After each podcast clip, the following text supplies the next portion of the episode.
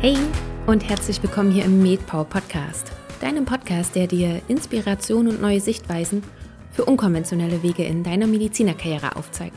Ich bin Caroline und ich freue mich, dich zu dieser neuen Folge begrüßen zu können, denn ich finde, es ist einer dieser Episoden, die einen besonderen Perspektivwechsel bieten. Mein heutiger Gast ist Dr. Christian Becker. Er ist Facharzt für Innere Medizin und hat zu Beginn dieses Jahres sein eigenes Unternehmen mit MOX Health gemeinsam mit seiner Frau Helen Becker gegründet. MOX Health ist eine innovative und exklusive Form der Gesundheitsberatung und im Interview wirst du auch noch ganz genau von Christian hören, was sich dahinter verbirgt. Zudem ist er Inhaber einer Privatpraxis, MOX Care, und beides, also MOX Health und MOX Care, verbindet er am Standort des Starnberger Sees. Das Spannende ist nicht nur, wie ich finde, was er damit anbietet, sondern auch, wie sein Weg dahin war. Der war nämlich überhaupt nicht geradlinig und hat sehr, sehr viele Abzweigungen, die trotzdem so unheimlich wichtig und notwendig waren. So hat er zum Beispiel seine Weiterbildung an mehreren Kliniken absolviert, war hausärztlich tätig und hat diese sogar teilweise unterbrochen, um als Strategieberater zu arbeiten. Dabei war er sowohl in Projekte im Healthcare-Bereich tätig, als auch außerhalb dessen und zuletzt war er nicht nur beratend, sondern auch in einer Führungsposition an der Unternehmensgründung disruptiver Startups beteiligt. Christian hat Weiterbildung in den verschiedensten Bereichen absolviert, wie zum Beispiel der Psychosomatik, der Reisemedizin, aber auch Naturheilverfahren zählen mit dazu. Und auch nicht nur ärztliche Weiterbildungen sind mit dabei, sondern auch nichtärztliche, wie zum Beispiel das NLP. Falls ihr das nicht sagt, das ist das neurolinguistische Programmieren. Also du siehst schon, Christian ist super vielfältig und dabei habe ich noch nicht mal alles erwähnt. Du hast jetzt aber schon mal einen kleinen Vorgeschmack auf das Interview bekommen und die restlichen Infos bekommst du dann jetzt würde ich sagen, direkt von Christian aus dem Interview. Und damit ab geht's zum Interview und ganz viel Spaß beim Anhören. Ein ganz, ganz herzliches Willkommen hier im MedPower Podcast, Dr. Christian Becker. Ich freue mich sehr, dass du da bist und begrüße dich erstmal ganz herzlich. Hallo Caroline, ich freue mich auch sehr. Christian, bei dir ist es so, du bist Facharzt für innere Medizin und aber mittlerweile nicht mehr an der Klinik tätig, sondern du hast dich dafür entschieden, Anfang des Jahres hm, dein eigenes Unternehmen zu gründen. Und da möchte ich gerne anfangen und einsetzen. Hol uns doch einmal bitte ab. Was genau machst du jetzt? Schau, Caroline, das war eine längere Reise. Ich habe ja Medizin studiert, wie wahrscheinlich viele, die hier zuhören oder die vielleicht studiert auch noch der eine oder andere gerade Medizin. Und ähm, als ich Medizin studiert habe, hatte ich immer den Traum, Menschen äh, ja heilen zu können, helfen zu können, darüber hinaus heilen zu können. Und ich habe immer wieder festgestellt, dass mir das so, wie ich dann als Arzt gearbeitet habe an verschiedenen Kliniken, Universitätskliniken, aber auch äh, andere, andere Krankenhäuser oder andere Formen der Versorgung, der ambulanten Versorgung war ich auch, dass mir das nicht möglich war, so wie ich das immer geträumt habe. Und ähm, so habe ich dann Schritt für Schritt nach und nach mir die Bausteine gesammelt, äh, die ich, äh, die ich brauchte, um jetzt das zu gründen, was ich was ich gerade gründe, nämlich MUX Health. Medical United Experts ist das. Das ist eine innovative ähm, Form der Versorgung und, äh, und Beratung. Das ist ein, ein Dienstleister für Zweitmeinungen, ganzheitliche Zweitmeinungen äh, durch Experten auf der ganzen Welt. Und ähm, ja, da bin ich sehr happy, das gegründet zu haben das waren jetzt gerade nochmal ganz, ganz viele Sachen, die du jetzt gerade erwähnt hast. Und ich habe gerade überlegt, wo genau ich anfange. Aber wahrscheinlich ist es am besten, wenn wir tatsächlich am Anfang anfangen. Nämlich, du hast vorhin gesagt, dein Traum war, deswegen bist du auch das Medizinstudium gestartet, ähm, heilen zu können. Gab es bei dir auch in der Familie, gab es Vorbilder? Hattest du zum Beispiel einen Opa oder die Eltern? War da jemand äh, Arzt oder Ärztin, wo du das sozusagen gesehen hast und dir dann auch gesagt hast, das möchte ich selber einmal machen? Ja, das war dann in der Tat so. Mein Vater ist Chirurg und der hat mich schon sehr früh mit in den OP genommen. Also ich erinnere mich, ich bin 14 Jahre alt und äh, werde in den OP mitgenommen. Das ist alles sehr spektakulär, sehr blutig, sehr aufregend. Die Beine werden wackelig und gleichzeitig war ich sehr fasziniert und äh, davon Menschen sehr schnell auch helfen zu können. Das kann ja die Chirurgie. Äh, und ähm, das hat mich inspiriert. Mein Vater hat mich inspiriert, Medizin zu studieren, mehr wissen zu wollen vom menschlichen Körper. Äh, ich war schon damals sehr ja, Biochemie äh, und ähm, habe dann äh, Medizin studiert in Heidelberg und sehr schnell festgestellt, dass ich vielleicht besser nicht Chirurg werden sollte, weil ich zwei linke Hände habe und äh, habe dann den internistischen Weg eingeschlagen.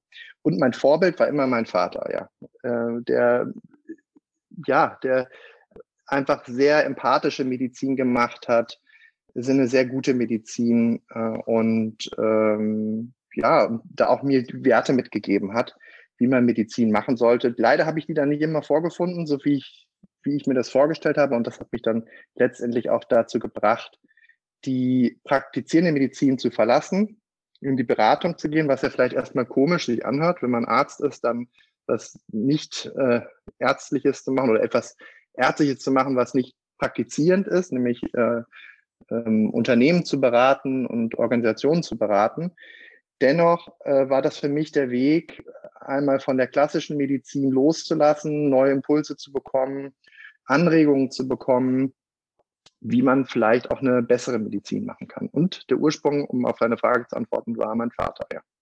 Und du hast es jetzt auch gerade schon erwähnt, dass du dann einen Abstecher in die Beratung gemacht hast und auch im Vorgespräch hast du gesagt, dass du gerade in der Klinikzeit immer so einen Wechsel hattest. Mal Klinik, mal in der Beratung, dann wieder zurück in die Klinik und wieder die Beratung. Wann hast du dich denn dafür entschieden, nur damit wir das so ein bisschen zeitlich einordnen können, ähm, das erste Mal zu sagen, okay, ich mache jetzt hier erstmal einen, einen Schlussstrich, ich gehe erstmal raus aus der Klinik und gehe das erste Mal in eine Beratung? Ich habe knapp vier Jahre ähm, an einer Universitätsklinik äh, gearbeitet als Assistenzarzt, habe mich dann entschieden, nachdem ich ja dort auch geforscht habe, das war sehr speziell, was ich da gemacht habe. Ich habe an einem kleinen Fadenwurm geforscht, C. elegans heißt der, konnte mich dann nur noch mit wenigen Wissenschaftlern auf so einer Wurmkonferenz darüber unterhalten, habe dann festgestellt, hm, das ist vielleicht doch nicht und äh, gleichzeitig eine sehr äh, spezialisierte, das habe ich genossen, spezialisierte Medizin. Auf der anderen Seite aber auch eine sehr administrative Medizin habe ich gemacht. Mit dann doch leider relativ wenig Zeit für meine Patienten, viel Zeit fürs Labor, wenig Zeit für meine Patienten. Das war so die von weg Motivation. Äh, und hinzu war, ich wollte das Big Picture bekommen. Ich wollte irgendwie verstehen, wie funktionieren Gesundheitssysteme, wie tickt die äh, medizintechnische Industrie, die Pharmaindustrie, gefällt mir das vielleicht, äh, gefällt mir das vielleicht nicht, ähm, gibt es da Bereiche, die ich gerne anders oder besser machen möchte, äh, inspiriert mich das Ganze. Und das war, wie gesagt, nach ja, fast vier Jahren äh, Ausbildung äh, zum Facharzt für Innere Medizin. Und da habe ich dann eben von weg den Entschluss gefasst, sozusagen, das wollte ich nicht mehr. Ich wollte nicht mehr diese Form der Medizin äh, habe ich diesen Entschluss gefasst und gleichzeitig eben dieses Ziel formuliert, ja, mich inspirieren zu lassen durch andere, durch andere Formen der Ausübung des, des ärztlichen Berufs.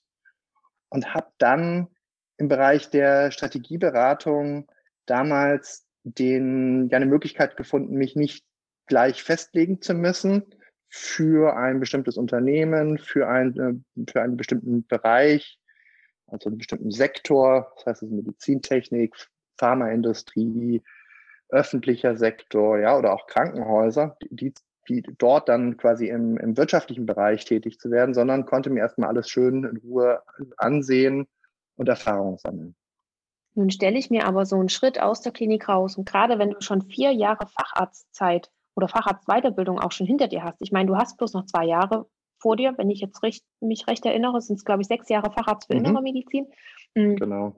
Du hast ja nun schon mehr als die Hälfte gehabt. Hast du dir auch überlegt, okay, diese zwei Jahre halte ich jetzt noch durch und mach wenigstens noch meinen Facharzt? Ja, das habe ich mir natürlich überlegt und gleichzeitig war mir bewusst, dass es wahrscheinlich einen Weg zurück gibt, um diesen äh, Facharzt zu finalisieren. Und es war eine unsichere Zeit. Also das ist jetzt auch schon länger her. Äh, das war 2008, habe ich äh, diesen Entschluss gefasst. Da war das eine Zeit, wo viele diesen Entschluss endgültig gefasst haben. Das bedeutet, entweder ist man den klassischen Weg in der praktizierenden Medizin weitergegangen oder man hat ihn verlassen, einfach auch aus Karrieregründen, weil man damals sehr häufig, so habe ich das zumindest wahrgenommen, der Auffassung war, dass wenn man einen Weg geht, den konsequent gehen muss, weil man sonst zu viel Zeit verliert und nicht an sein Ziel kommt, was auch immer das Ziel ist. Also Karriereziel war das, Das haben mir auch sehr viele empfohlen damals. Mein damaliger ähm, Chef an der Klinik hat mir gesagt, Sie müssen sich entscheiden, Herr Becker, welchen Weg Sie jetzt gehen. Und für mich war das damals aber alles gar nicht so sicher, weil für mich war der Weg das Ziel. Ich wollte eben mehr sehen, mehr lernen, auch einfach eine tolle, spannende Zeit haben. Und irgendwie habe ich gespürt, naja, da gibt es sicherlich einen Weg zurück. Und ich hatte ja auch schon ein bisschen vorgelegt. Ich hatte ja auch schon ähm, vier von sechs Jahren, knapp vier von sechs Jahren Facharztausbildung gemacht, sodass mein Gefühl mir gesagt hat, Mensch, da gibt es einen Weg zurück. Und vielleicht bin ich dann auch bereichert, habe eine andere Form der Energie, ähm, dann ärztlich weiterzuarbeiten oder ich komme eben nicht zurück. Hm, das klingt wirklich so, als ob du dich entspannt auch auf den Weg gemacht hast und wirklich nicht so unter Druck gesetzt hast, von wegen, ich treffe jetzt eine Lebensentscheidung und wenn ich jetzt mich einmal gegen die Klinik wende, dann war es das sozusagen. Ja, das stimmt. Und es gab doch auch einige, ähm, insbesondere auch mein Vater. Ich erinnere mich, der hat mich in Heidelberg besucht und weil er äh, der Auffassung war, hm, das ist eine sehr wichtige Entscheidung und damit hatte er ja auch recht. Und sagte, Mensch, äh, Christian, der Arztberuf ist so ein toller Beruf, äh, anderen Menschen zu helfen, dass die Möglichkeit, das Potenzial zu haben, andere Menschen zu heilen. Willst du das wirklich aufgeben für ähm, eine Karriere in der Wirtschaft, ähm, wo die Passion vielleicht auf einer ganz anderen Seite ist, wo es häufig um, um, um wirtschaftlichen Erfolg geht und das kann ja auch erstrebenswert sein, aber du hast doch da die Möglichkeit, äh, in deinem Leben, mit deinem Lebenswerk etwas zu machen, was, was, was fundamental ist, weil es anderen Menschen hilft und ähm, viele Menschen, und auch wenn es nur ein Einzelner ist, hilft. Und da, das war schon so ein Punkt, so ein Schlüsselmoment in meinem Leben, wo ich mir dann auch nicht mehr ganz sicher war und dann trotzdem aber den Weg in die Beratung gewählt habe. Aus den genannten Gründen, weil ich eben gefühlt habe, ich kann zurück ähm, ich komme vielleicht bereichert, bereichert zurück und kann dann noch viel mehr bewegen. Und wie genau sah denn dein Weg? Du hast vorhin gesagt, du warst in der Strategieberatung dann tätig. Wie genau sah denn dann dein Weg aus? Wie hast du dich informiert? Ähm, viele Ärztinnen und Ärzte wissen ja auch gar nicht, dass man sozusagen in die Beratung gehen kann. Wie, wie waren da deine ersten Schritte? Oder hast du dir auch gesagt, du nimmst dir eine gewisse Zeit, ähm, um mal reinzuschnuppern, weil du auch gerade sagtest, du kannst ja auch immer zurück. Hm, hast du dir da irgendwas überlegt, wie du das gestaltest? Schau, in dem Moment habe ich mir das nicht so genau überlegt. Rückblickend denke ich, habe ich einfach gesagt, ich, ich schaue mir das mal an und äh, gucke, was passiert und dann entscheide ich das. Ich hatte allerdings Freunde, die Berater waren. Das war ja damals auch so ein bisschen der Beraterboom, muss man sagen, äh, in, in, den Jahren. Äh, und da war ich einfach, die haben mir begeistert erzählt, von dem, was sie machen. Und ähm, das fand ich sehr überzeugend und äh, die haben mir letztlich geholfen, äh, diese Inspiration zu finden. Und äh, so habe ich das dann einfach entschieden. Und wie sieht es aus? Brauchtest du noch gewisse Voraussetzungen oder Vorbereitung dafür? Musstest du noch ein Trainingsprogramm absolvieren oder brauchtest du vielleicht auch noch ein, ein zweites Studium, mhm. Betriebswirtschaft oder ähnliches? Ja, gute Frage. Das habe ich mich natürlich auch gefragt damals. Und ähm, es war damals so und ist auch immer noch so, dass Strategieberatungen erstmal äh, jeden einstellen, der die, der in den Interviews, also in den Gesprächen mit, mit den Beratern dort, im Interviewtermin, äh, jeden einstellen, der zeigen kann, dass er äh, Fälle, die man vorgestellt bekommt, lösen kann. Ähm, unabhängig davon, was er für einen Background hat. Es wird natürlich vorher gefiltert, es wird, es wird geschaut, wie hoch ist die Wahrscheinlichkeit, dass der Bewerber, der Kandidat dann auch erfolgreich äh, in diesen Interviews abschneidet und dann auch ein, ein Angebot erhält. Denn das Ganze ist natürlich auch mit erheblichen Aufwand verbunden, sodass man sich auf diese Gespräche, auf diese Interviews bestmöglich vorbereiten sollte und gleichzeitig auch äh, ja in der Vita nachweisen sollte, dass man bisher in dem, was man gemacht hat, erfolgreich war, was auch immer da gemessen wird. Das ist ja dann meistens irgendwie Abiturnote und irgendwie äh, ja, Examina, äh, Praktika und so weiter, dass man da zeigen kann, man, man äh, ist engagiert, man gehört zu den in Anführungsstrichen Besten Und äh, da hatte ich einfach das, das Glück, dass ich das, das zeigen konnte, wurde dann eingeladen und habe mich entsprechend gut auch vorbereitet, sodass das dann geklappt hat. Okay. Wie kam es denn aber dann, dass du gesagt hast, ähm, wenn ich richtig informiert bin, warst du drei Jahre lang ähm, das erste Mal bei der Beratung, dass du dann gesagt hast, du wechselst wieder zurück in die Klinik? Ich habe sehr schnell gemerkt, mein Herz schlägt weiterhin für die praktizierende Medizin. Äh, meine Identität war und ist natürlich immer noch Arzt, das Arztsein und wie auch immer man das definiert. Ähm, vielleicht ist es gar nicht das Arztsein, sondern da die, das, das Gefühl, ein Leben zu führen, das mit, das den Anspruch hat, anderen zu helfen, andere zu heilen und dass ich das so nicht unmittelbar als Berater leben konnte. Ich war natürlich ähm, im Rahmen des, des Big Pictures an Beratungsprojekten sehr ähm, abstrakt an Entscheidungen beteiligt, indem ich Entscheidungen strategisch vorbereitet habe äh, für dann Entscheider und damit sicherlich auch viel bewegt habe, ähm, gelegentlich auch nicht. Und äh, gelegentlich ähm, hat das viel Spaß gemacht. Dennoch hat dieser unmittelbare Erfolg dieses, äh, diese, dieser unmittelbare Erfolgsmoment hat mir gefehlt. Ähm, zu merken, oh, da habe ich jetzt, ähm, habe ich jetzt der Person direkt geholfen äh, und ähm, ja, oder habe zumindest etwas gegründet, das dazu führt, dass ich, äh, dass ich, dass ich, dass ich auf Menschen einwirken kann direkt. Das waren ja ähm, Beratungsprojekte, die sehr abstrakte strategische Entscheidungen ähm, hervorgerufen haben oder vorbereitet haben, die dann auch umgesetzt wurden so häufig. Diese, diese ja, strategischen Empfehlungen, sage ich mal, wurden dann umgesetzt. Dennoch war ich nicht direkt an der Umsetzung beteiligt.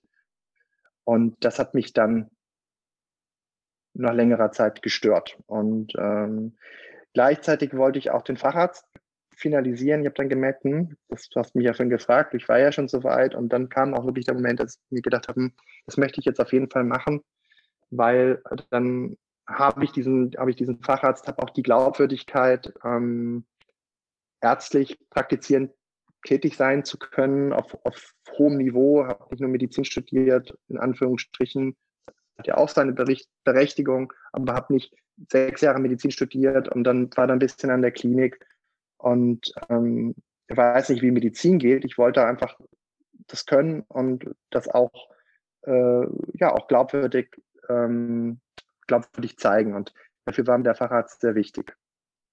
Wie kam es dann denn oder dann schlussendlich zu diesem Schritt, dass du gesagt hast, du möchtest nicht mehr in der Klinik sein, du möchtest dein eigenes Unternehmen gründen? Ist es sozusagen das, was du jetzt gerade in deinem Big Picture verwirklichst? Mhm. Also ich glaube, ganz wichtig ist nochmal hervorzuheben, dass mein, mein, mein Werdegang nicht so war, dass ich in der Klinik war, dann Berater und dann habe ich einen Facharzt gemacht und dann habe ich gegründet, sondern das war doch ein bisschen mehr Zickzack, muss man sagen. Und ähm, auch nicht mit dem direkten, damals direkten Ziel verbunden, ich gründe jetzt die Gesellschaftsform oder die Form von Praxis, um dies und das zu tun. Ich hatte keine klare Mission, sondern ich, ich habe gespürt, ich bin, ich bin jetzt Facharzt, ich habe hab dann auch, äh, auch noch als Facharzt ein bisschen praktiziert, ähm, längere Zeit dann, habe dann aber ge gespürt, dass das ist es nicht gewesen und jetzt möchte ich mal gründen. Und habe dann zusammen mit, mit anderen Freunden erstmal im Bereich Journalismus gegründet, wo wir den Fair Observer gegründet haben, waren dann eine Zeit lang im Silicon Valley, haben einen Preis gewonnen und fand das sehr, sehr spannend, auf grüner Wiese, fern der Medizin zu gründen, mich da auszuprobieren. Auch wieder von dem Gedanken der Inspiration getrieben, dann vielleicht da auch wieder Ideen, wie gründet man etwas für ein späteres Projekt mitzunehmen. Das Projekt MUX gab es damals noch nicht, ähm, also die Gründung, die ich jetzt gemacht habe. Und bin dann ja noch einmal bin dann ja noch mal in die Beratung gegangen, war dann noch mal klinisch tätig, habe also, sage ich mal, diesen, die, die, diese zwei Berufe als klinisch tätiger Arzt und auch als Berater habe ich dann noch mal gewechselt, nicht nur einmalig, sondern mehrfach. Ähm, weil ich eben beide Welten sehr, sehr spannend fand, äh, aus den vorhin genannten Gründen. Und mir die es nicht, nicht gereicht hat, nur eine dieser Formen zu, zu machen. Also mir, ich fand die, die Tätigkeit als Arzt super spannend und hat mir sehr viel gegeben. Gleichzeitig war sie mir häufig nicht analytisch und strategisch genug äh, und auch nicht professionell genug in Organisationen, die ich teilweise kennengelernt habe als Arzt, so wie ich mir das vorgestellt habe. Das ist ja, kann ja, kann ja jeder anders sehen, aber ich hatte das Gefühl, da gibt es noch Luft nach oben und diese, die, diese hochqualitative Form der Zusammenarbeit, ähm, auch, ich sag mal, hoch, ähm, hochqualitativ im Sinne einer Organisation, so wie man es in einer Beratungsgesellschaft findet, das hat mir in der Klinik teilweise gefehlt und das fand ich sehr spannend, dann wieder Berater zu sein in einem, ja, in einem Umfeld, das halt hochprofessionell war, würde ich sagen. Dass ich diese Welten gewechselt habe und letztlich dann ja erst äh, dieses Jahr diese Welten dann zusammengeführt habe durch MUX, durch Gründung äh, einer Beratungsgesellschaft für Zweitmeinungen, für ganzheitliche Zweitmeinungen ähm, und gleichzeitig einer, äh, einer innovativen Arztpraxis, so dass ich jetzt mit beiden Formen etwas habe, wo ich äh, ja beiden Interessen nachkommen kann. Ganz unabhängig voneinander ähm, kann ich als Person Christian Becker beiden Interessen nachgehen und glaube damit ähm, für meine Klienten und Patienten etwas Neuartiges geschaffen zu haben, weil auch die von beiden Welten leben, von der sehr strukturierten, strategisch analytisch getriebenen Beratungsgesellschaft im Bereich Gesundheit und von einer innovativen ärztlichen Medizin, sprich Arztpraxis, die innovativ ist und, und neue Wege äh, im Bereich der Heilung geht. Wir werden da auch gleich noch weiter und näher drauf eingehen, was genau ihr macht mit MOX, wie wir uns das alles genau vorstellen können. Vorher noch die Frage, du hast am Anfang gesagt, du hast dir auf deinem Weg deine ganzen Bausteine gesammelt. Und gerade klang es auch so, bevor du das gesagt hast, dachte ich mir so, dachte, das klingt, als ob du wirklich aus beiden Welten, aus der Beratung und aus der Medizin, so wie du sie kennengelernt hast, dir das Beste rausgesucht hast, das, was dir aus beiden Welten gefällt oder was die eine Welt als Vorteil hat und die andere vielleicht als Nachteil und hast das sozusagen zusammengeführt mit MOX. War das mhm. dein Ziel und deine Intention dahinter? Habe ich das richtig verstanden?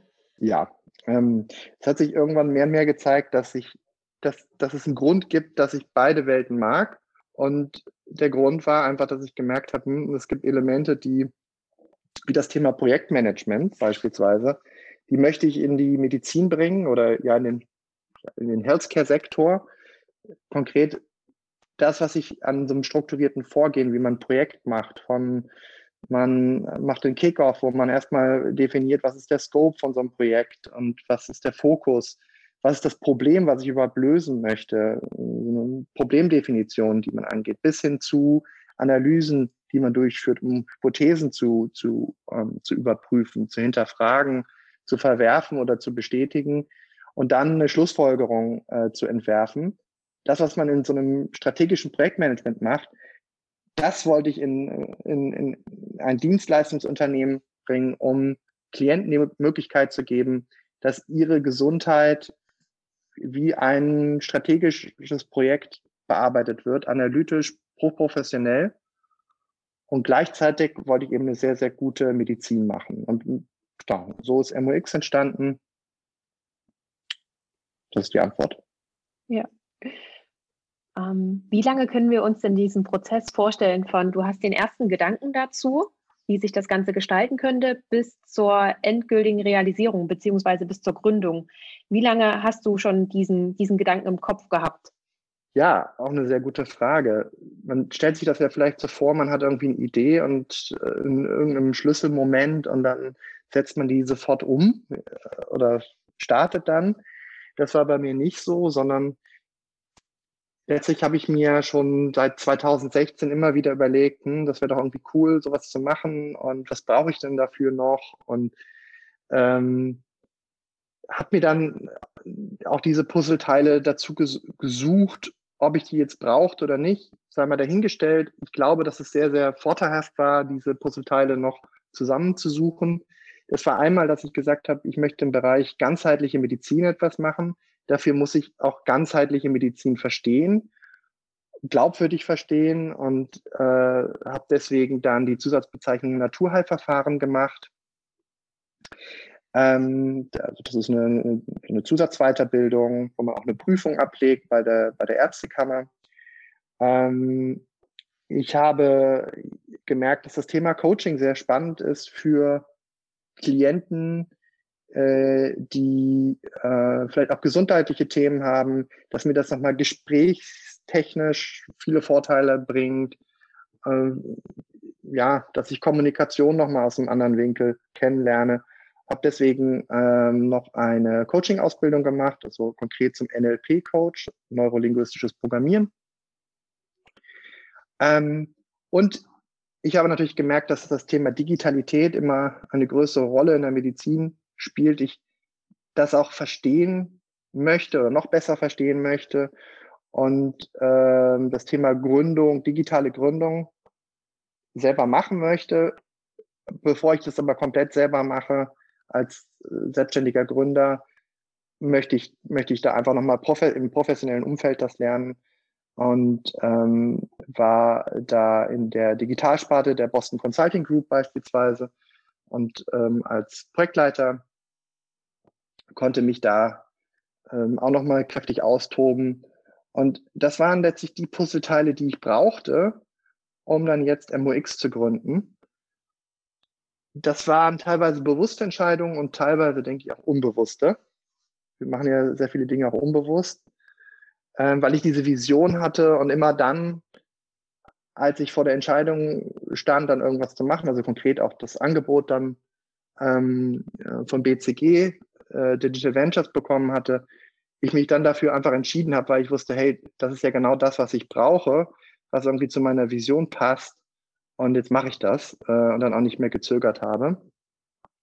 Ich habe mich aber nicht bewusst darauf irgendwie ähm, beworben oder so, sondern ich wurde dann angesprochen und ähm, ich glaube, dass das nicht passiert wäre, wenn ich diese Vision nicht gehabt hätte, ne? weil ich die Vision äh, von MUX, damals hieß es noch nicht MUX, da hatte ich den Namen noch nicht, aber wenn ich diese, wenn ich dieses Vorhaben, diese Passion, die ich hatte, ähm, auch digitale Elemente in, der Medizin einzubeziehen, wenn ich die nicht geteilt hätte, dann hätte sich das nicht rumgesprochen und dann hätte ich vielleicht gar nicht dieses Angebot bekommen. Und so haben sich die Dinge da, haben dann die Dinge zusammengepasst und letztlich dazu geführt, dass ich jetzt meinen Traum verwirkliche.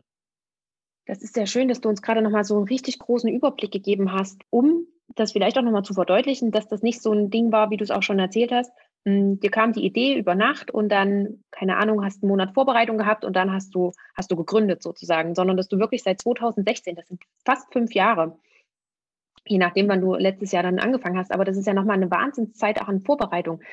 Ich könnte mir vorstellen, also ich bin ein sehr ungeduldiger Mensch, ähm, dass es mir dann zwischenzeitlich so gehen würde, geht es ja auch mal vorwärts, kommt ja noch irgendwas? Hast du das auch gehabt? Oder hast mhm. du irgendwie immer gesehen, also hast du wirklich immer dein, dein, dein Ziel, deine Vision vor Augen gehabt und wusstest, selbst wenn es jetzt noch ein Jahr länger dauert, es fügt sich schon alles so, wie es sein soll?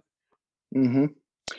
Also ich hatte das nicht klar, ja. Ich hatte nicht klar, ich will jetzt irgendwie einen äh, Beratungsunternehmen gründen und eine und eine Arztpraxis oder ja, ich, ich hatte nicht genau klar, was ich, was ich da jetzt genau machen will, sondern das war sehr, man hätte irgendwie ein Bild malen können und dieses Bild hätte verschiedene Qualitäten gezeigt. Ja, das hätte mich irgendwie gezeigt, wie ich Menschen helfe, wie ich Menschen heile, in welchem Umfeld und dass ich vielleicht Vorträge gebe, dass ich vielleicht in so einem schönen Podcast wie heute sitze und von meinem Werdegang erzähle und meiner Vision. Ähm, aber was genau das war, das konnte ich vor fünf Jahren noch nicht sagen. Und ich glaube auch, dass das sehr, sehr wichtig sein kann, sich diesen Druck zu nehmen, diese genaue Vorstellung haben zu müssen, sondern es ist viel wichtiger, diese Qualitäten für sich klar zu haben, ne? so ein Bild vor sich zu haben, wie, was wäre richtig cool, was wäre wirklich das, was ich erleben möchte in Zukunft. Und dann fügen sich die Dinge. Und daran wirklich zu glauben. Manche machen ja so ein Vision Board oder so. Das geht sehr stark in die Richtung. Das habe ich nicht gemacht. Aber ich habe mich schon mal hingesetzt, habe so ein Bild gemalt. Ich kann jetzt sehr schlecht malen. Also wenn ihr das jetzt sehen würdet, das Bild, dann würdet ihr wahrscheinlich alle grinsen. Ähm, nur für dich ja, das, das Bild. das war, ist nur für mich, das liegt auch in der Schublade. Und deswegen habe ich da keinen Druck verspürt. Es war nicht so, hey, ich, ich gründe ja jetzt und ich muss jetzt irgendwie machen, das war, an dem Punkt war ich ja gar nicht, sondern es war einfach eine Idee und diese Idee lag in der Schublade und ähm, zu dem Zeitpunkt habe ich nicht den Entschluss gefasst, hey, ich gründe jetzt morgen, sondern das, das war nicht so, sondern es war eine vage Idee und ähm, ich war mir sicher, ich mache das so oder auch ein bisschen anders. Es war auch nicht so wichtig, weil in dem Moment, wo diese Qualitäten ja stimmen, wo man bestimmte Dinge macht, die man wirklich gerne macht, und, ähm, dann ist ja das Ziel erreicht. Es muss ja nicht eine bestimmte Form, Gesellschaftsform sein, es muss auch nicht ein, ja, ein bestimmter Verdienst sein, es muss auch nicht eine bestimmte Anzahl von Patienten sein, es geht ja um die Qualitäten. Damit meine ich, dass man Menschen heilt, dass man ähm, dass man in einem bestimmten, an einem bestimmten Ort auch vielleicht lebt, äh, wo man das tut, dass man die Tatsache, dass man ein bestimmtes positives Feedback von seinen Klienten und Patienten bekommen möchte. All diese Dinge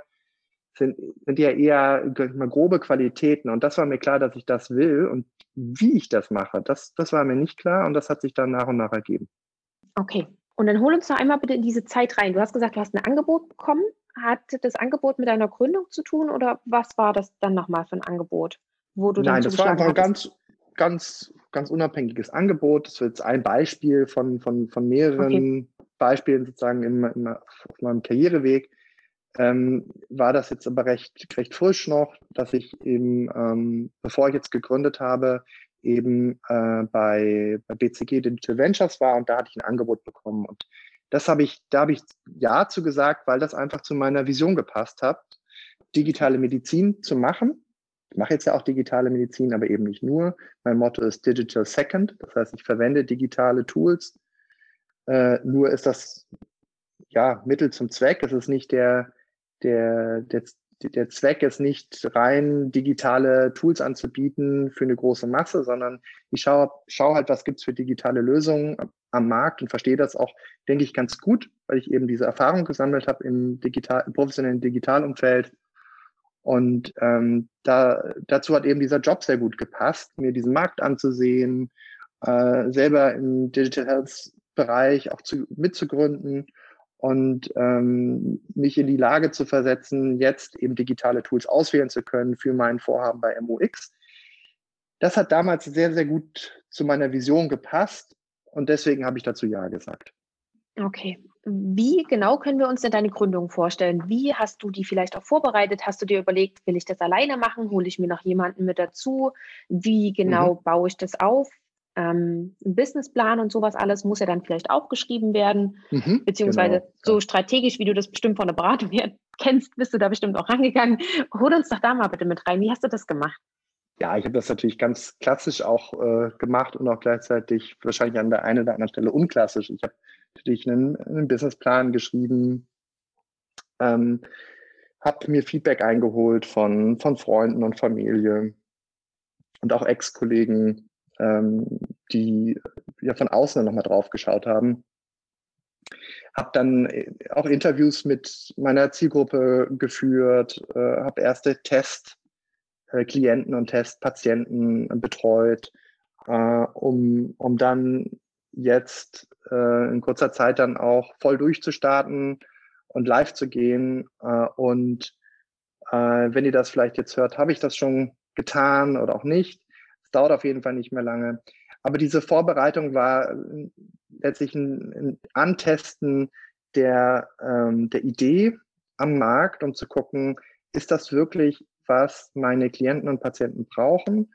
Äh, oder war das nur in meinem Kopf? War das nur meine bisherige Erfahrung? Hat gezeigt, dass viele Dinge so waren, wie ich mir das vorgestellt habe. Einige Dinge eben auch nicht. Einfach bestimmte Schritte in, in meiner Journey habe ich nochmal ein bisschen anders gemacht. Und das war sehr, sehr, ähm, sehr, sehr gut, das so zu tun, weil äh, sonst hätte ich vielleicht anders gestartet, ein bisschen anders gestartet. Also ich habe viel angetestet, habe aber dennoch auch einen Businessplan geschrieben, um äh, der sich, der sich dann immer noch mal ein bisschen auch ändern kann. Ähm, genau. und äh, habe meine, äh, meine Ehefrau Helen mit als, als Mitgründerin im Team. Dafür bin ich sehr, sehr dankbar, weil wir uns sehr gut ergänzen. Und ja, es ist einfach eine coole Zeit. Und gerade weil du es auch erwähnt hast, dass du ganz viel angetestet hast. Ich glaube, das ist auch so eine Sache, das kommt wahrscheinlich eher auch nicht aus der Medizin, weil wir testen ja wenig. Wenn, dann muss das wirklich ähm, sicher und evidenzbasiert und alles Mögliche sein. Ähm, wenn getestet wird, dann nur im Rahmen von Studien oder Ähnlichem. Ist es auch so ein ähm, Projekttool, sage ich mal, was du mit aus der Beratung genommen hast, wo, wo du dir gesagt hast, okay, das probiere ich auf alle Fälle aus, bevor ich das Ding ganz groß aufziehe? ja, also wenn, wenn du, wenn du meinst, dass man, äh, dass man, ja, dass man Dinge erstmal testet, ja, und dann verfeinert und dann wieder testet und wieder verfeinert, genau, das äh, hatte ich so gelernt und das habe ich auch so gemacht. Hast du dir eine bestimmte Zeitspanne dafür rausgesucht, dass du gesagt hast, okay, ich nehme jetzt wirklich vier Monate Zeit nur zum Testen und dann geht es den Schritt weiter? Ja, genau. Mhm. Mhm. Das habe ich so gemacht. Ja, okay. Und in welcher Phase bist du jetzt gerade? Weil du hast gemeint, je nachdem, wann auch das Interview rauskommt, ähm, gibt es das schon oder gibt es es noch nicht? Ja, also es ist so, dass es jetzt man als Klient äh, uns auch kontaktieren kann. Äh, wir lösen nicht jeden Fall. Das heißt, wir sehen uns genau an, äh, können wir in dem Bereich oder dem, können wir das Problem des Klienten oder das Gesundheitsziel wirklich angehen mit dem, was wir anbieten. Das sind häufig komplexe Erkrankungen, äh, die unsere Klienten mitbringen, wo sie uns fragen, ob wir ihnen helfen können, ob wir sie unterstützen können, hier äh, Zweitmeinungen zu finden durch Experten auf der ganzen Welt. Sind Gesundheitsexperten, das sind Schulmediziner, Wissenschaftler, das sind aber auch Heilpraktiker oder Coaches, alles Menschen, die in dem Bereich, den der Patient ja angehen will, also sprich bei einer komplexen Erkrankung eine Zweitmeinung dazu haben möchte. Alles Menschen, die dazu eine Perspektive haben und diese Perspektive einbringen können. Wir holen diese Perspektiven bei MOX ein äh, im Rahmen äh, einer Vermittlung und Dienstleistung und äh, holen die live ein zusammen mit unseren Klienten, arbeiten dann diese Perspektiven auf, sprich ähm, dokumentieren das, analysieren diese, diese Zweitmeinungen äh, und führen auch einen, vor allem einen Faktencheck durch. Das heißt, wir gucken nochmal ganz genau, was gibt es bereits für Literatur dazu, was gibt es für Daten, was gibt es für eine Evidenz auch zu alternativmedizinischen Verfahren, um dann unseren Klienten äh, bei MOX Health, und ist der Dienstleister, mh, hm, zu sagen, hey, es gibt da verschiedene Perspektiven, Teil der Perspektiven, da gibt es Daten dazu, die sagen, das ist gut oder nicht so gut. Ähm, ein Teil der Perspektiven, da gibt es noch keine Daten zu. Was machst du jetzt damit? Ähm, was könnten jetzt, was könnten jetzt nächste Schritte sein, damit der Patient informiert eine Entscheidung treffen kann äh, und eben nicht äh, Gefahr läuft, zu einer, zu einem Spezialisten zu gehen, vielleicht auch an einer renommierten Klinik, die empfehlen dem Patienten etwas, und das macht er dann auch, weil er sehr stark in diese ja, Institution glaubt, sehr viel Vertrauen hat. Und nicht, nicht immer ist das die richtige Entscheidung, weil es vielleicht noch andere Optionen geben würde. Oder der Patient läuft vielleicht Gefahr, äh, ausschließlich in alternativmedizinische Hände zu geraten, bei einem Problem, was man sehr, sehr gut äh, schulmedizinisch lösen könnte. Ja? Also ich denke da zum Beispiel an bestimmte, be, be, bestimmte Lymphomerkrankungen, die man sehr gut, teilweise sehr gut äh, schulmedizinisch, wissen wir alle, behandeln kann, wo es nicht selten auch Patienten gibt, die dann äh, sich der schulmedizinischen Therapie völlig verweigern und ähm, äh, nur, den, nur den alternativmedizinischen Ansatz wählen. Auch das ist, kann ja okay sein, muss es aber zwangsläufig nicht, nicht sein. Das heißt, wir sind sehr, sehr offen, erst einmal im ersten Schritt uns diese verschiedenen Perspektiven anzuschauen, sind aber im zweiten Schritt sehr kritisch, um, ähm, um hier äh, unseren Patienten einfach sehr viel oder Klienten in dem Fall sehr viel Transparenz zu geben. Was gibt es für Vor- und Nachteile? Was gibt es für eine Evidenz zu den besprochenen Optionen durch die Experten? Äh, damit dann der Klient bestmöglich die für sich individuell richtige Entscheidung treffen kann. Das ist super spannend, dass ihr das, dass ihr diesen Ansatz sozusagen verfolgt, weil ihr dadurch auch den Patienten unheimlich viel Arbeit und Zeit und vielleicht auch ja Nerven und Energie abnehmend. Weil ich könnte mir vorstellen, wenn ein Patient unzufrieden ist, ähm, und das kommt ja leider nicht häufig oder nicht gerade wenig vor, dass, dass sich Patienten von der Schulmedizin alleingelassen fühlen und dann in alternativen Heilmethoden zum Beispiel äh, einen Ersatz finden. Aber dann muss man das ja auch erstmal finden und dann geht man vielleicht zu einem TCM-Mediziner und das ist nicht das Richtige und dann geht man zu einem anderen und das ist auch nicht das Richtige und ihr bündelt das sozusagen schon alles und bietet es dann dem Patienten nochmal an. Also das, ja, finde ich ein wahnsinniges Angebot. Ja, es ist ein super Angebot. Äh, und es ist ein sehr exklusives Angebot, das muss man fairerweise auch hier sagen. Es ist leider so, dass es natürlich eine Dienstleistung ist, eine Vermittlung von äh, Zweitmeinungen, die wir für unsere Klienten einholen. Und dafür zahlen unsere Klienten selber. Das übernehmen keine Krankenversicherungen. Und wir glauben, dass wir, dass es Menschen gibt, denen wir damit helfen können, eben bei komplexen Fragestellungen und ihnen sehr viel Zeit und äh, ja, Zeit, nicht nur Zeit ersparen, sondern vor allem auch ja, Umwege und äh, ersparen oder vielleicht auch das, die eine oder andere Enttäuschung ersparen können, möglicherweise, die sie sonst erleben würden, wenn sie von Arzt zu Arzt laufen würden, von Spezialist zu Spezialist, von Heilpraktiker zu Heilpraktiker, dass wir hier in relativ kurzer Zeit ähm, Experten zusammenbringen, äh, zu denen unsere Klienten normalerweise entweder gar keinen Zugang hätten oder wenn sie den Zugang hätten, sehr viel Zeit aufbringen müssten, die sie vielleicht auch gar nicht mehr haben. Es gibt natürlich auch Klienten, die äh, Erkrankungen haben, die potenziell die, die Lebenszeit limitieren und aber die auch vielleicht schon geschwächt sind und wir hier durch unseren auch digitalen Ansatz wo wir diese Zweitmeinungen eben digital einholen, in Form einer Videokonferenz, ähm, Abhilfe schaffen können, weil man in sehr, sehr kurzer Zeit mit vielen verschiedenen Experten spricht. Mhm. Und bietet ihr das Angebot, ist es nur online oder habt ihr auch tatsächlich Praxisräume, wo man sich äh, sozusagen ganz analog auch treffen kann? Ja, also das ist, war natürlich eine der Kernfragen, die wir uns auch gestellt haben. Viele ähm, Anbieter im Bereich digitaler Gesundheit agieren ja gerade nur online. Ähm, gerade im Consumer Health Bereich, also wenn es nicht zwangsläufig auch um, um, um ärztliche Leistungen geht. Ähm, wir haben gesagt, wir gehen den ersten Schritt äh, online, aber mit sehr viel zwischenmenschlicher Be Betreuung unserer Klienten und äh, da das ein sehr exklusives Angebot ist, auch mit der Möglichkeit, dass wir unsere Klienten äh, vor Ort besuchen. Das heißt, ähm, zu ihnen reisen, wenn das erforderlich ist, ähm, oder die Klienten zu uns reisen, wenn das geht. Und wir dafür eben ähm, ja einen Ort schaffen. Äh, diesen, diesen Ort wird es mittelfristig im süddeutschen Raum geben, so viel kann ich schon sagen. Äh, an, äh, ja, im Münchner Umkreis.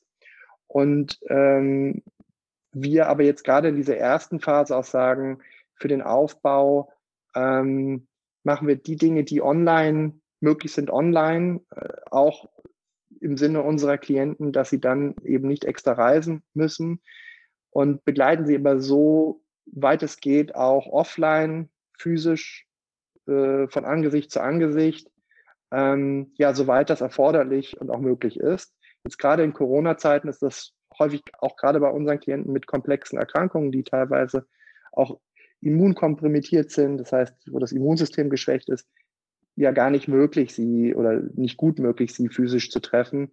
So ist das für unseren Start jetzt auch ganz gut, ähm, hier vornehmlich online zu starten mit der Option, dass wir dann eben zu unseren Klienten reisen oder unsere Klienten zu uns.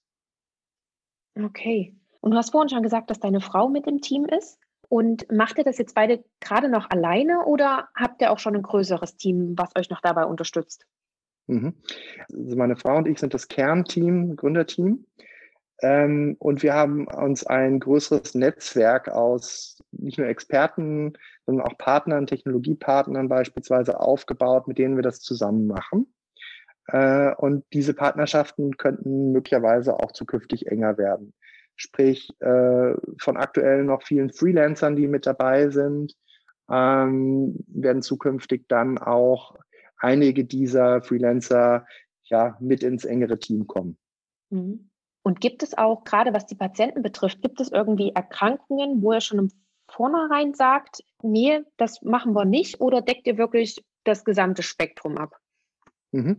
Also den Bereich der Pädiatrie, den haben wir zunächst mal ausgeschlossen. Ähm, und äh, wir sagen ja zu vor allem chronischen Erkrankungen äh, und wir sagen ja äh, zu komplexen Erkrankungen. Also sind gar nicht zwingend chronische Erkrankungen, sondern eher komplexe Erkrankungen. Das heißt, das kann auch eine akute Tumorerkrankung sein, die aber für den Patienten sehr, sehr komplex ist, weil er, ähm, weil das Umfeld, in dem er ist, sehr komplex ist, weil er, weil es da vielleicht noch zwischenmenschliche Dinge gibt, die komplex sind im, im häuslichen Umfeld, ähm, weil das Arbeitsumfeld komplex ist, etc. All das zählen wir zu komplexen Erkrankungen. Wir sagen jetzt nicht, es sind, es sind nur Tumorerkrankungen oder es sind nur Herz-Kreislauf-Erkrankungen, sondern wir sagen, unser Fokus liegt auf komplexen Fällen und definieren das eben durch ein komplexes psychosoziales Umfeld und aber auch durch ähm, ja, häufige Arztbesuche, äh, die zu keiner Linderung geführt haben.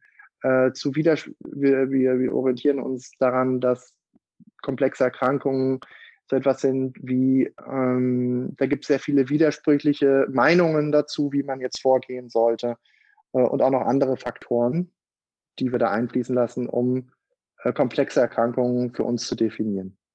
Und wie ist so das erste Feedback von euren Klienten oder von euren Patienten?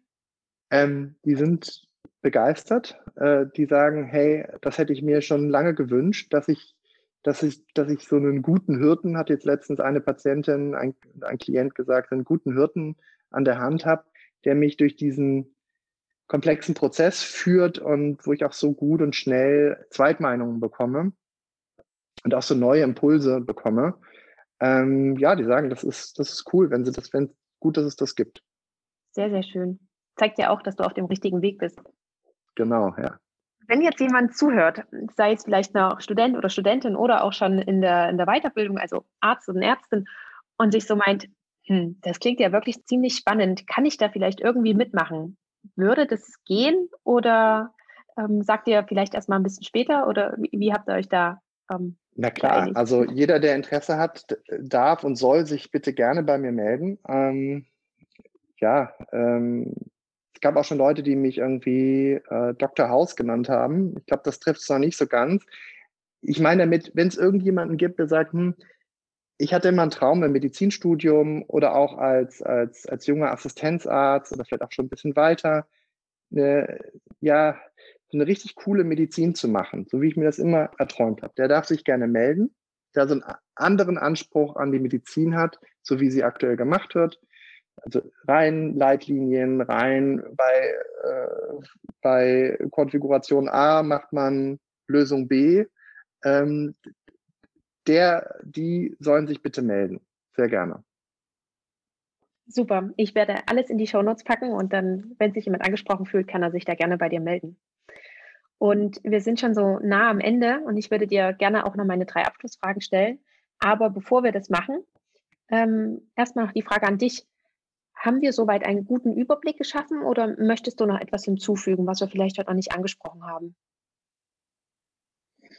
Hm, ich glaube, wir haben einen guten Überblick geschaffen. Das, das passt erstmal so. Und ähm, wie gesagt, jeder, der interessiert ist, soll sich gerne bitte bei mir melden und ähm, ich bin da ganz offen zu sprechen, solange es mir das irgendwie die Zeit erlaubt. Immer gerne einfach melden. Danke dir. Ich packe es, wie gesagt, in die Show Notes. So, und meine erste der drei Abschlussfragen ist, ob du eine Buchempfehlung hast. Gibt es irgendwie ein Buch, was dich besonders inspiriert hat, vielleicht schon länger her oder was du erst kürzlich gelesen hast, was du sehr gerne teilen würdest? Also ich denke, ein Buch, das jeder Mediziner gelesen haben sollte, ist das Buch von Gerd Gigerenzer. Das heißt Risiko. Da geht es um die Risikokompetenz von uns Menschen, also nicht nur von Ärzten, sondern eben ähm, äh, von der Zivilgesellschaft ganz allgemein. Äh, und er sagt halt, dass wir eine stärkere Risikokompetenz benötigen, um besser Entscheidungen fällen zu können.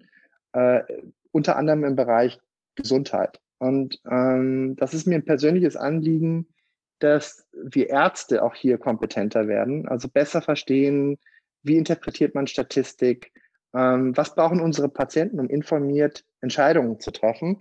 Und ich halte das für ein sehr, sehr gutes Buch, das sehr unterhaltsam ist und sehr einfach und, und ähm, ja, mit sehr viel Spaß einem diese Thematik vermittelt. Mhm.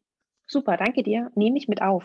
Die zweite Frage ist, wo siehst du uns Ärzte oder auch den Arztberuf in 10 bis 15 Jahren?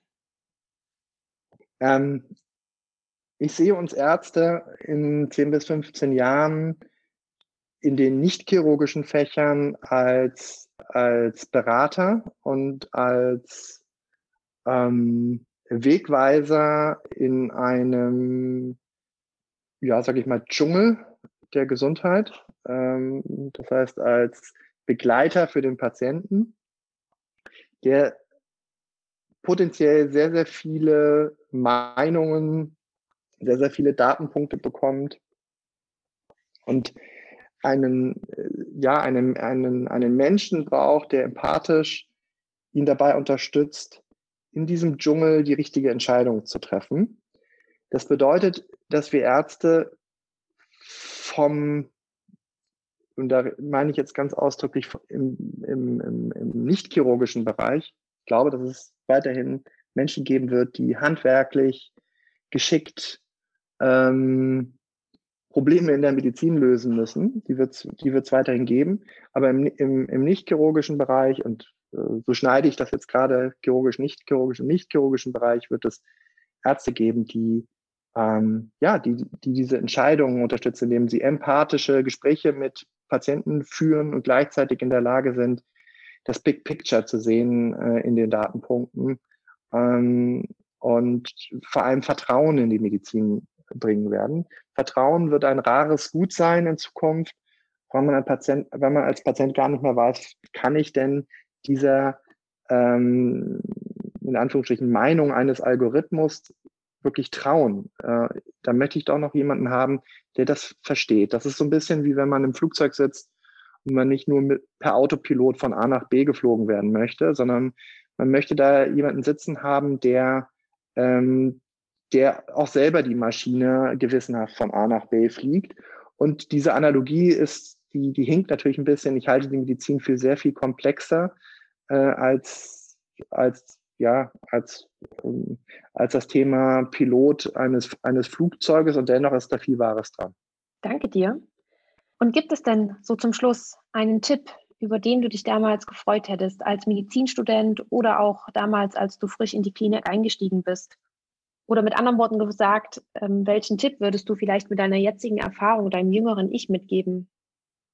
Ähm, träume weiter für eine, ähm, für eine empathische Medizin, die neues Wissen bringt. Lass dich nicht demotivieren von äh, vom bestehenden System, von äh, ja, Menschen, die, äh, ja, die diesen Traum vielleicht verloren haben, weil sie nicht mehr träumen durften, weil es das System nicht zugelassen hat. Ähm, glaubt daran, dass das möglich ist und sucht dir Möglichkeiten, diesen Traum zu leben, sei es im Medizinumfeld oder außerhalb der Medizin. Ähm, damals war es für mich die Beratung oder auch Gründung. Ähm, vielleicht wird es zukünftig andere Bereiche geben, wo man als Arzt äh, sich ausprobieren darf und diesen Traum leben kann. Äh, und ja, einfach, weil ich fest daran glaube, dass wenn man so vorgeht, sich dann einen Nährboden selber schafft oder einen Nährboden findet, der von anderen geschaffen wurde, wo man diese Medizin auch leben kann. Und das ist für jeden unterschiedlich. Der eine äh, macht vielleicht nur noch Naturheilverfahren und der andere sagt, hey, äh, für mich ist das die Arbeit im Labor. Aber ich glaube, wichtig ist, für sich klar zu haben, was man wirklich will. Und dann kommt auch der Moment, wo man das machen kann. Also da weiter dran glauben, weiter träumen oder wieder zu starten zu träumen. Ähm, das, das hätte ich mir gewünscht, dass mir das von vielen Menschen gesagt worden wäre. Äh, das hätte mich dann noch weiter bestärkt und es hat ja doch trotzdem geklappt. Das wollte ich gerade sagen. Ähm, das ist das ist auch das Schöne, was ich jetzt gerade mir auch nochmal so gedacht habe in unserem Interview, dass du wirklich gezeigt hast, mit deinem Weg, das muss überhaupt nicht geradlinig sein und da können ganz, ganz viele Umwege dabei sein und man kann auch zweimal in die Beratung gehen um, und zweimal wieder zurück in die Klinik zum Beispiel oder man kann auch mal einen Umweg über Silicon Valley machen und das sind ja irgendwo keine Umwege, sondern es hat dir ja alles geholfen, dass du irgendwo dann das machen kannst, was du heute machst. Genau, und eine Sache ist mir noch sehr wichtig dabei. Das hat alles Spaß gemacht. Also ich, ich bin kein Mensch, der gerne leidet. Ja, also ähm, ich bin ein Mensch, der gerne gut lebt und viel Spaß hat. Und das wäre vielleicht auch nochmal wichtig äh, für, für, dich Zuhörer hier im, im Podcast. Ähm, entscheide so, dass du dich wohlfühlst, entscheide so, dass dir tagtäglich die Arbeit Spaß macht und alles wird gut. Ähm, denn dann ist vielleicht der Weg ein bisschen ein Umweg ähm, rückblickend, aber es macht ja nichts, weil der Weg war wunderschön und du bist trotzdem ans Ziel gekommen. Das ist vielleicht besser als ein, ein harter, steiniger Weg, um irgendeine Position zu erreichen, ähm, die dann vielleicht auch gar nicht so, so geil ist, weil man diese Position unter Zwang erreicht hat und vielleicht in einer Position ist, die ja, die der Vorstellung von irgendjemand anderes entspricht, aber nicht dir selber. Deswegen geh einen Weg, der, der, der schön ist, der ist nicht immer bequem, der ist auch manchmal holprig und das tut dann auch gut, wenn man so eine Zwischenetappe erreicht hat. Äh, aber äh, tu, tu dir nicht weh, sondern wähl einen Weg, der, der, der sich, der sich, der sich gut anfühlt äh, auch wenn er ab und zu mal ein bisschen holprig ist, aber der sich im Großen und Ganzen gut anfühlt, dann, dann ist das genau richtig. Hm, das hast du nochmal richtig schön zusammengefasst und ich finde, das ist ein super Schlusswort. Und damit möchte ich dir ganz, ganz herzlich dafür danken, dafür, dass du uns so viele Einblicke gegeben hast, dass du uns wirklich hast an deinem Weg, an deiner Vision dran teilhaben lassen, dass du so offen und ehrlich alle Fragen beantwortet hast und ja, einfach nur von Herzen Dankeschön. Dir auch vielen Dank, Caroline, und euch vielen Dank fürs Zuhören. Macht's gut. Das war das Interview mit Dr. Christian Becker. Und wie zu Beginn gesagt, hoffe ich sehr, dass du für dich ganz viel mitgenommen hast. Vor allen Dingen hoffe ich, dass ganz viel Inspiration, aber auch Mut mit dabei war. Mut, den eigenen Weg zu gehen und keinen vorgefertigten oder vorgeplanten, nur weil wir denken, dass wir das eben so machen müssen. Denn wie ich es auch schon zu Christian gesagt habe, finde ich es unheimlich wertvoll, noch einmal zu betonen, dass unser beruflicher Weg nicht geradlinig sein muss. Er kann es sein, er darf es sein, er darf aber auch das komplette Gegenteil sein. Und wenn du für dich herausgefunden hast, dass du genau die Ärztin oder der Arzt in der Klinik sein kannst, die oder der du sein willst, so ist es eine wundervolle Erkenntnis für dich und genauso ist es aber auch in Ordnung, wenn du dir dort nicht richtig vorkommst. Und um es mit Christians Worten zu sagen, du hast deinen eigenen, ganz individuellen Traum, den du umsetzen darfst. Du hörst schon, ich bin etwas beflügelt von unserem Gespräch von daher bin ich auch super gespannt, ob es dir genauso geht wie mir. Schreib mir das super gerne, was du für dich mitgenommen hast, ob es dir ähnlich geht oder ob du das vielleicht auch ganz anders siehst. Du kannst entweder zu Social Media rüberhüpfen und dort bei Instagram oder auch bei LinkedIn einen Kommentar unter dem Post zu dieser Folge hinterlassen oder du kannst mir auch gerne eine E-Mail schreiben. Alle Links, egal zu was, findest du in den Show Notes. Genauso wie auch alle weiteren Informationen zu Christian, die habe ich dir dort ebenfalls verlinkt. Wenn du noch mehr zu ihm und zu MOX Health erfahren willst, so schau am besten mal auf seiner Webseite www.mox.health vorbei oder du kannst dich natürlich auch direkt bei ihm melden. Natürlich ist auch seine Buchempfehlung in den Shownotes verlinkt und auch einen Teil seiner Weiterbildung, falls es eventuell auch für dich interessant sein sollte. Wie immer teile diese Folge sehr gerne oder und lass mir noch eine Bewertung bei Apple Podcast da. An dieser Stelle möchte ich auch nochmal ein ganz, ganz großes Dankeschön an all diejenigen aussprechen, die das schon gemacht haben. Ich freue mich über jede einzelne und wenn da noch eine Rezension dabei ist, freue ich mich natürlich noch umso mehr. Also lieben Dank dir. Und auch ein ganz, ganz großes Dankeschön an dich dafür, dass du dir die Folge angehört hast, dass du wieder mit dabei warst und uns beiden deine Zeit geschenkt hast. Wir rutschen damit ab nächste Woche also ab übernächster Woche sozusagen wieder in den Zwei-Wochen-Rhythmus. Das heißt, nächste Woche gibt es keine Folge, sondern wir hören uns dann die übernächste Woche wieder. Ich wünsche dir bis dahin eine wundervolle Zeit. Ich hoffe, du kannst den Sommer etwas genießen und bis zur nächsten Folge. Ciao!